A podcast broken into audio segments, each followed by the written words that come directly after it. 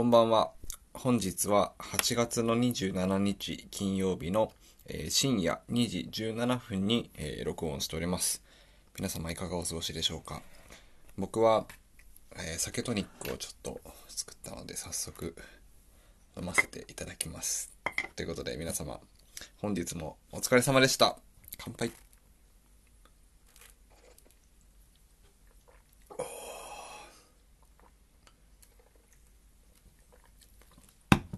うまい。ああというわけで、いやー、深夜ですね。2時。うん。昨日ね、一睡もできなかったんですよ。うん。ついに、久しぶりに来てしまった朝まで一睡もできない日だったんですけど、そう。で、朝まで寝れなかったから、その、なんだろうな、貫徹しちゃったポッドキャスト撮ろうかなと思ったんですけど、なんかね、そんな元気もなく。で、そのまま今日一日過ごして、なぜかね、今日も深夜2時まで突入してしまっているという今日この頃でございます。で、もう生活リズムがね、ぐちゃぐちゃになっちゃってまして、さっき、あの、ウーバーイーツで夜ご飯を頼んで、今届くのを待っている状況です。いや、こんな深夜でも Uber Eats って頼めるんだなっていうのが発見ではあるんですが、ね、この週末でちょっと、ななんだろうな、リズムを元に戻さないといけないなと思っております。はい。で、今日はね、ちょっと待って、酒トニック飲ませて。あ、うまい。そんな僕の元にですよ、今日ですねかなりのお役立ちアイテムが届いたのでその紹介をしましょうか今日は。えー、っとねグリーンハウススイッチボットカーテン。何だと思います？これこの今の名称だけで分かった人は結構あれじゃないですかスマートホーム化を進めてる方だと思うんですけど。えー今あるカーテンを自動開閉するロボットっていうことであのカーテンレールあるじゃないですか。そこにこのスイッチボットカーテンっていうのをつけるとそのなんだろうなロボットみたいなのが自動的に動いてくれて自動的にカーテンの開け閉めをするというわけでございます。ちょっと説明を読んでみましょうか。スイッチボットカーテンは取り付けるだけで既存のカーテンを簡単にスマートにアップグレードしてくれるスケジュール機能タッチゴー機能付きのスマート家電デバイスです。スイッチハブ、ん？スイッチボットハブと併用すれば音声コントロールとホームオートメーションが可能になります。うん、ということで、これでですね、カーテンの開け閉めの自動化ができるわけです。まあ、それは例えば、毎日、あの、日の入りの時刻に上げるとか、もしくは一定のその8時になったらカーテンを開くとか、逆にその夕方になってきて、えー17時半になったらカーテンを閉めて電気をつけるとか、まあ、そういったいろんな、なんていうんですかね、部屋のあの照明とか、まあ、そういったものの兼ね合いに合わせて、まあ、カーテンの開閉がコントロールできるみたいなものになってます。でね、結構これ面白くて、その、このスイッチボットシリーズっていうんですかね、他にもなんかいろいろあるらしいんですよ。で、ちょっと裏書いてあるの今読んでるんですが、スイッチボットシリーズと併用ってことで、他のシリーズと併用すれば、よりスマートな操作が可能になります。って書いてあるんですね。で、その中になどういうのがあるかというと、温湿度計、だから温度でカーテン開ける閉めるが、例えばコントロールできたりだとか、あとは他のスイッチボットと連携して、スイッチボットってあれですよね、もともと一番最初にあの話題になったのは、あのスマート家電じゃないものをスマート家電化するときに例えば家の照明とかがあの照明のオンオフするボタンあるじゃないですか。そこの上にこのスイッチボットっていうのを乗っけるとそのボタンが自動的に押してくれるみたいな。スイッチボットの機構でもって照明のボタンを押してくれるみたいな。なんかそういうので無理やりスマート家電化するデバイスだったと思うんですけど、まあ、そういうのを組み合わせてねいろんなことができるんじゃないかなっていうところがあります。これはねあの新居用に買ったんですよ。スイッチボットね。なんですけどその一旦ちょっとねあのこの間買って届くのが今日とかだったのでまだね新しい物件の方には届けられないというところであのうちの方に届いた感じになるかなと思います。ちょっと試験的にさっき使ってみたんですけどちょっとセットアップが難しそうなのでもうちょっとね細かくいろいろ調整できたらなと思ってます。ああ。そうね。睡眠睡眠問題のポッドキャストに最近なりつつありますけど悩まされておりまして。今日はね今日もなんか寝れる気がしなかったんであえて今日夜ご飯食べてなかったんですけどあえてこの時間にこれから食べてあの満腹状態を作り出した後にシャワーを浴びてその食後の体温の低下とあのお風呂入った後の体温の低下のこの2つの大きい波に合わせて寝れたらなと思っています。ね。そうなんですよ。本当に困ったもんですよね。寝れない問題はね。だから寝れない時ってでもちょっとした謎の充実感があってね。ななんですかね。僕なんか以前のポッドキャストで話したかもしれないんですけど何かをやりすぎてる状態がすごい好きなんですよね。なんかずっと起き続けている状態とか逆にすごい寝すぎてる状態とか割と普通に健康的に毎日が過ぎていくことよりも何かのパラメータが行き過ぎてる状態の方が後になってなんか思い出しやすいというかなんだろうな。それは例えばうん10年後とかに例えば今の仕事を辞めて全然違う生活をしている時にあ10年前は東京のあの家であんな生活をしてたなって思い出す時があるとするとこういったその何かをやりすぎてる瞬間っていうのがハイライトされる時が結構僕の場合多いんですよね。なのでなんだろうな。5年10年経ってあの頃は全然寝れなかったなみたいな。それはなんか仕事が忙しいとか寝れないとかじゃなくてもう本当になんか慢性的に寝れないみたいな。それ自体はあんまりいい思い出じゃないんだけれどもなんか印象深く残るみたいなのがねなんか個人的にはある気がして。そう。まあとはいえちょっと辛いところは辛いのでなんかうまく改善できたらなと思います。まあ僕のあのいいところというかは寝れなくてもなんとかなるというかそのあ寝れねえやみたいななんかそういう感じがないのはあの個人的にはいいことかなと思ってます。普通にねあの楽しく次の日も過ごせるので。はい。あ。でね何頼んだと思います？こんな時間から。今日僕ポッドキャスト更新しないでおこうかなと思ったんですけどなんか罪悪感があって あの、さっき Uber Eats 開いたんですよ。まあ、コンビニ行けよって話だと思うんですけど、コンビニのご飯食べ過ぎてたんで、あの、ちょっと違うもの食べようかなと思って、Uber Eats 開いたら、あの、すき家だけが今ちょっと、なんか取ってくれるみたいだったので、すき家の、あの、うな牛にしたんですけど、この時間からこれから牛丼食うのやばいですよね。今普通に2時25分なんで、これ何分に届くのかな？えー、っと、2時40分に到着予定ですって書いてあるから、あと15分後に届くと思うんですけど、ちょっと罪悪感あるじゃないですか。で、それを、あの、酒トニックとポッドキャストで、あの、払拭しようという、その謎の試みを今行っているところでございます。そうね。あとね、ちょっとね、今話してて思ったんだけど、最近はあんまりなんか生活の充実感がなくてね、なんかそれ、そういうのも原因で不眠につながってるような気が個人的にはします。なんか、東京もね、緊急事態宣言が出ているので、あんまり外に出歩けないじゃないですか。で、まあ出歩いてもいいんだろうけれども、なんか個人的には東京の感染者数がすごい増えててね。で僕の身の回りの人でも結構かかってる人があのぼちぼち出てきたりとかあとはその今の病床の状況とかもあったりするんで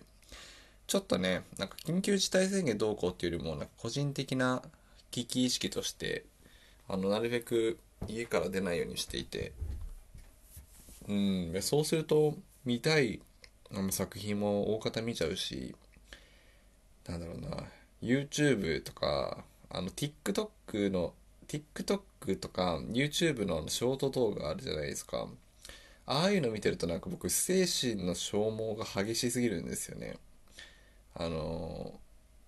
気がつけば時間経っていくじゃないですかああいうのって。うん。なんだけれどもだからその暇つぶしにはいいんですけど暇つぶしとして時間を削っていくのに比例して失っていくその精神的なダメージが大きすぎてちょっと辛くなってきますよね。うん、で僕はなんかもともと物を作るのが好きな人間なので例えばイラストを起こしたりとか、まあ、こうやってポッドキャストを撮ったりとか音楽を作ったりとかなんかそういった創作活動に時間を当てることで自分の人生の充実度を上げたりだとかなんか自分がなんだろうなどうにもならない感じをなんだろううまく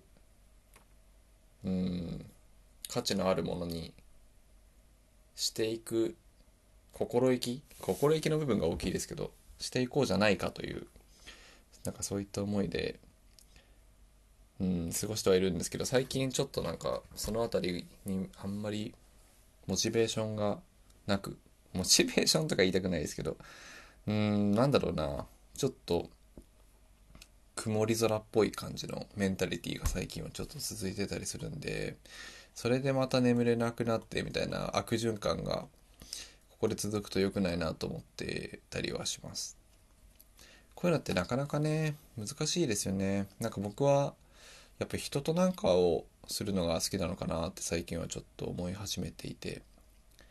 自分一人で何かをするというのももちろん楽しいしどちらかというと一人でいたいタイプなんだけれどもうんなんかその何かものを作るという状況においては一人で作る時間と同じぐらい人と作る時間も個人的には好きなのかもしれないなと改めて思った数日今週でしたね。今週は本当に確かになんか思い起こしてこれをやったなみたいな言えることがあんまりないのがちょっと個人的にはちょっと悲しいというかね。うん。難しいですね。なんかこの年になってこういうことをやってるとこの この年になってこういうことって言ったらあれですけど例えばポッドキャスト撮るとか分かりやすいと思うんですけど別に誰にやれって言われてるわけでもないじゃないですか。でもやってるみたいな。で音楽とかもそうですよね。うん。例えばさ高校生で軽音楽部に入ってるとか学校祭でなんかバンドやるためにとかなんかそういう理由でやってるならまだしも、この年になって、まあ、普通に働いてもいてで別に誰に何を言われているわけでもなくもうおのずと自然とものを作っているような人でなんでそれをやってるんだっていうふうに問われた時になんか答えようがないというかねなんか不思議なんですよね。うん多分作っていることが自然な状況になっていると思うんですけどうんいやこれは難しいな。なんか自分で話し始めたんですけどなかなか出口の見えない話ですね。なんて言ったらいいんだろう。ものを作っているのはなぜなのかっていうことですよね。でいろんな側面があると思っててまずその目の前に紙粘土があったらその紙粘土に思わず手を伸ばしていろんなものを作っちゃうっていうのが多分僕なんですよね。そういうなんか純粋なそのうんものづくりの楽しさみたいなその目の前で何か形作ることの楽しさみたいなところももちろんあるし昨日よりも今日今日よりも明日もっといいものが作れるかもしれないみたいなそういった楽しさもあるしなんだかそれが自分のアイデンティティになっているような気がして気づけばそれを作ろうとかなんかそういうふうに思っている自分も多分どっかでいるんだろうなとか。うん。なんかいろんな、うん、多分一番最初はその純粋な作りたい思いとかそういうもので作り始めてたもだと思うんですけど今もうなんかそんな単純なものじゃないというかねいろんな思いがやっぱあってなかなか難しいなと思っておりますでもやっぱりなんかねそういう時に人と何かものを作るとその一番最初の純粋な楽しさにちょっと戻れる気がするんですよね一緒になんかビートを作ってて思わず体が揺れるとかなんかそういう時の感覚って単純に楽しいじゃないですか。ね、なんかその感覚に今一度戻ることが大切なのかなとも思いつつ、ね、だからそうなんだよな。内省だから一人で音楽を作ると割と内省的な音楽に僕はなりがちなんですけど、ね、一人で活動しているトラックメーカーとかプロデューサーさんの音楽でめちゃくちゃカラフルな音楽とかめちゃくちゃそのグルーヴのあるような音楽かに出会うとすごいなと思ってどうやって作ってるんだろうって思うところがあったりしますね。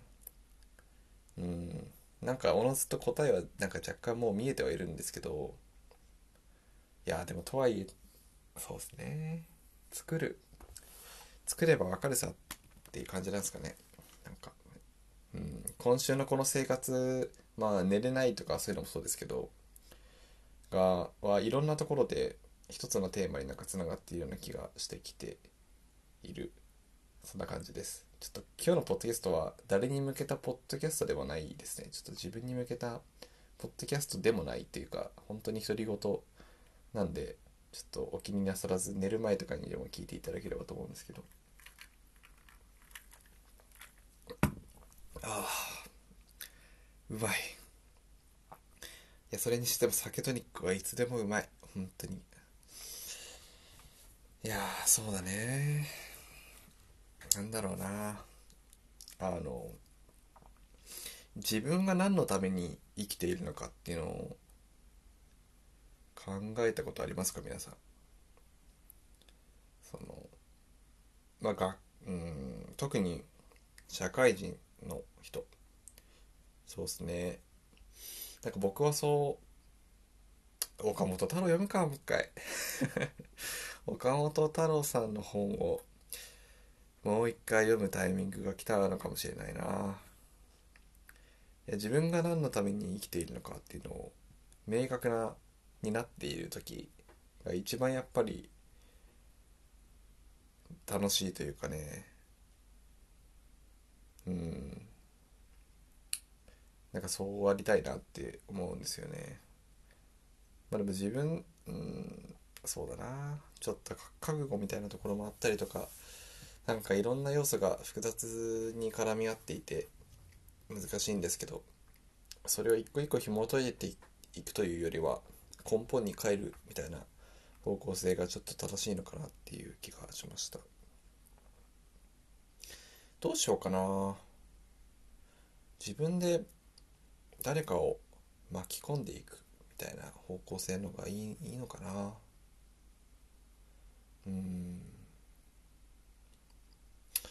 そうですね。ちょっと今日は悩みみたいな感じのポッドキャストになりましたが。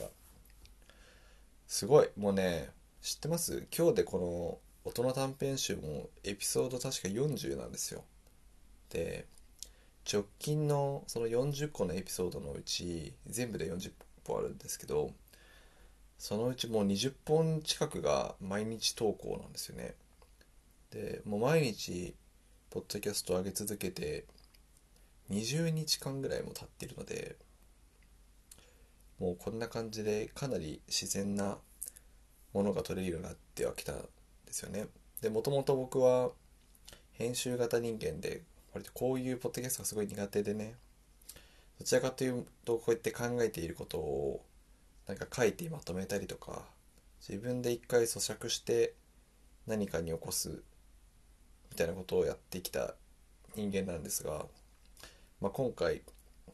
新しいまチャレンジとしてこういうちょっとライブ型っぽいその思ったことをその場でなるべく自然体で格好をつけずに話してみるみたいなことを新しくその自分の中での試みとしてやってきた20日間ぐらいだったんですけどそう。うん。まあ自然になってきてよかよくなってきたかなと、まあ、こういうこともできるんだなってね思った一方で逆にこうやってねライブで毎日思ってることをちょっとずつ消化していくとそのこういうのをどんどんどんどん煮詰めてさ本来作るみたいな表現が逆にしにくくなるのかなって思ったりとかなんか微妙なバランスがあるなと思っております。うん、で僕の場合は、まあ、僕の場合は僕の周りの人がポッドキャストを割と始めていてね面白そうだなと思って僕もやったところあるんですけどやっぱりいろんなそのポッドキャストでも映像でも写真でも音楽でも向いてるもの向いてないものってきっとあるしねそれが自分の人生の中でどういった役割を持っていくのかみたいなことをによってねやることやらないことを決めていくのが大事かなと思うんですけど、まあ、とはいえやっぱりこういうのってそういうのはねやっぱ続けてみないと分かんないんですよねきっとなのでちょっとねあのその正体が分かるまであのこういったポッドキャストについてもどんどんどんどん続けていきたいなと続けていきたいなと 思ってますで続けてた結果ねちょっとやっぱこの形式は自分に合わなかったなと思ったらやっぱりまた違うことにまたトライすればいいだけかなと思うのでね、毎日学びの多い毎日を過ごせているのかな。うん、で、僕ちょっと今週はもうちょっといい過ごし方があったかなと思うので、明日からはまた見つめ直して頑張っていきたいですね。今日で僕は8965日生きてるようで、人生のあの平均的なあれを3万日人生の残された時間っていうかね全部の時間を3万日と仮定すると僕はあと2万1035日残っているらしいですが30%ぐらいなんで終わったんですかね。30%以上とか。なのであの一日一日楽しみながら生きていけるようにね、まあ、こういった状況ですけど頑張っていきたいなと思います。そうね。なんか最後なんか紹介できるようなものあるかな。あのえー、っとそのやっぱこういったねコロナとかでできることおおウーバーイーツが届いた。はいあの玄関に置いといてください。